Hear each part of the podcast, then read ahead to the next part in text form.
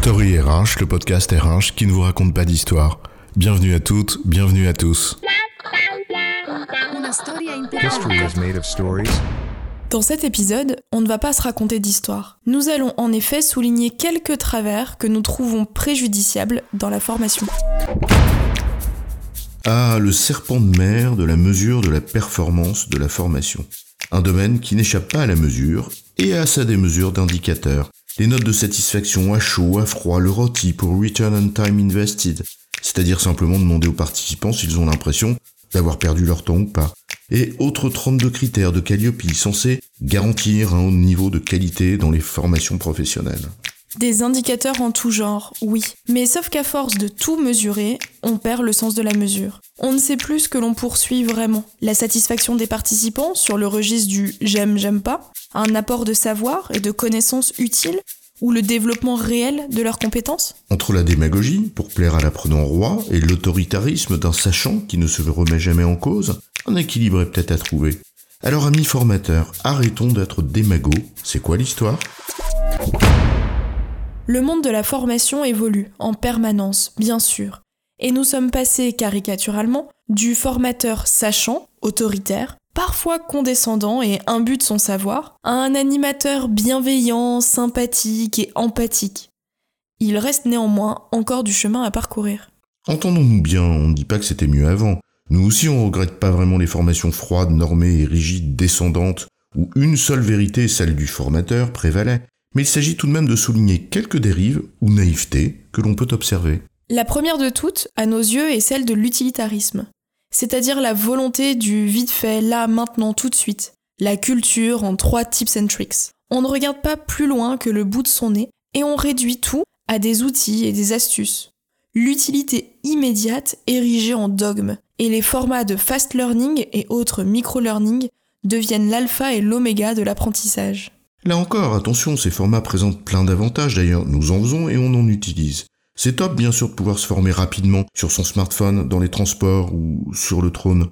Mais il ne faut pas confondre contenu d'acculturation, qui permettent de découvrir, de survoler un sujet de manière plaisante et agréable, et d'autre part une véritable formation qui permet de développer une culture, une pratique, des savoirs utiles dans son parcours professionnel. D'autant plus que la poursuite d'une sorte de retour sur investissement immédiat a conduit à tout cloisonner, les savoirs en premier.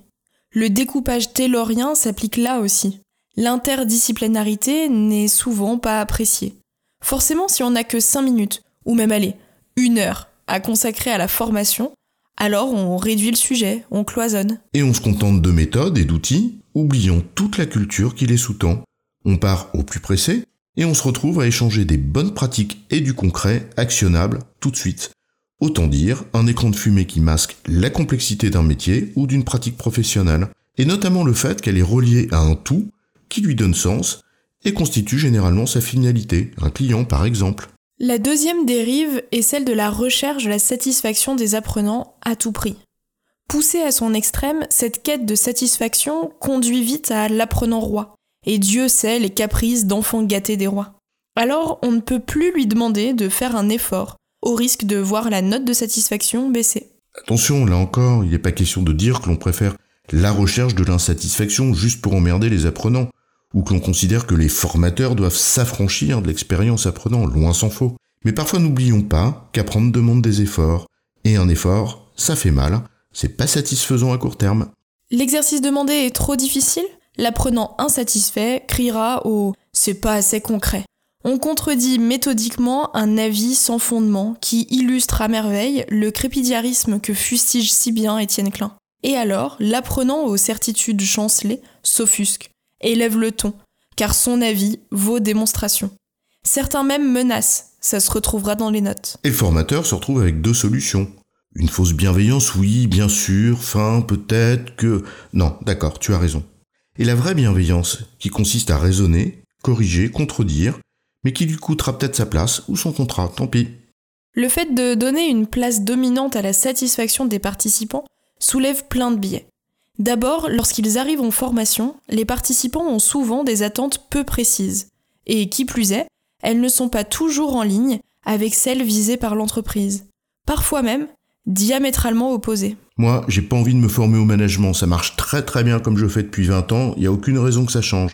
Je vais te dire, hein, c'est mes équipes qu'il faut former parce que c'est elles qui sont pas contentes. Ça va pas être facile de satisfaire cet apprenant lorsqu'on lui fera comprendre, délicatement, que justement ce sont ces méthodes de management qu'il faut reprendre depuis le début. C'est ce que disait feu Steve Jobs. Je cite La plupart du temps, les gens ne savent pas ce qu'ils veulent avant que vous leur ayez montré. Eh bien, en formation, c'est un peu pareil. On a souvent tendance à remettre en cause le bien fondé de ce qu'on nous demande lorsque ça paraît trop difficile et qu'on n'en tire pas de plaisir immédiat.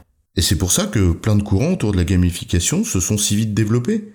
Bien sûr que l'intention est louable et souvent c'est bien, et reconnaissons-le, apprendre en s'amusant, c'est le rêve. Quand c'est possible, oui, avec plaisir, faisons-le, jouons.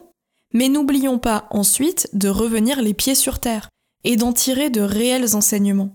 Or, c'est bien ça qui est difficile et qui fait mal, et qui demande de se remettre en question. Et enfin, la troisième dérive, qui va avec le cloisonnement des savoirs dont on parlait plus tôt, c'est la croyance qu'un sujet de formation peut être fini. Comme si en une journée, ou même en une semaine de formation, on pouvait faire le tour complet d'un sujet donné, quel qu'il soit. Ça nous arrange bien de faire croire que c'est le cas. Ainsi, le formateur peut rester à sa place de sachant. Voilà ma connaissance, je vous ai partagé tout ce qu'il y avait à savoir sur le sujet. Si cela ne vous suffit pas pour améliorer votre pratique, c'est que vous n'avez pas suffisamment écouté. C'est pas de ma faute. Eh ben si, justement, c'est de ta faute. T'as oublié un élément clé. Donner envie d'aller plus loin et de tisser des liens. Allumer le feu d'aller plus loin. Et d'explorer tout le sujet. Arrêtons de faire croire qu'en deux podcasts, un article ou même une demi-journée de formation, tu peux devenir un super manager. Rappelons tout ce que ça demande comme effort, comme apprentissage continu et comme remise en cause permanente de nos certitudes. C'est terrifiant de pauvreté, c'est trois recettes miracles pour... Et ça marche avec tout en plus. Cochez la case qui vous arrange.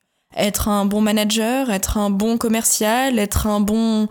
Bah non, justement, ça marche pas. Il n'existe pas trois ingrédients miracles pour réussir à coup sûr la mayonnaise de son collectif, ou pour faire preuve de discernement. Cependant, porter ce discours fait tomber le formateur de son piédestal, obligé de reconnaître que lui non plus ne maîtrise pas tout le sujet. Et ça renvoie au risque de décevoir les apprenants qui souhaiteraient devenir des experts sans faire le moindre effort. Alors nous avons le choix. Nous continuons ce jeu de dupes dans nos formations et n'apportons pas toute la valeur qu'il faut pour les gens, ou alors nous arrêtons la démagogie sans raconter d'histoire. En résumé, pour réellement apporter de la valeur aux apprenants, les formateurs doivent dépasser trois tendances du marché. 1. La poursuite du retour sur investissement immédiat. 2. La satisfaction des apprenants à tout prix. Et 3. Enfin, la croyance que l'apprentissage est un sujet fini et délimité. Ces trois risques de dérive nous renvoient à tout ce qu'apprendre demande, à commencer par des efforts des formateurs, mais aussi des apprenants. J'ai bon, chef? Oui, tu as bon, mais on va pas en faire toute une histoire. Story RH, le podcast RH qui ne vous raconte pas d'histoire. Retrouvez tous les épisodes sur storyrh.fr.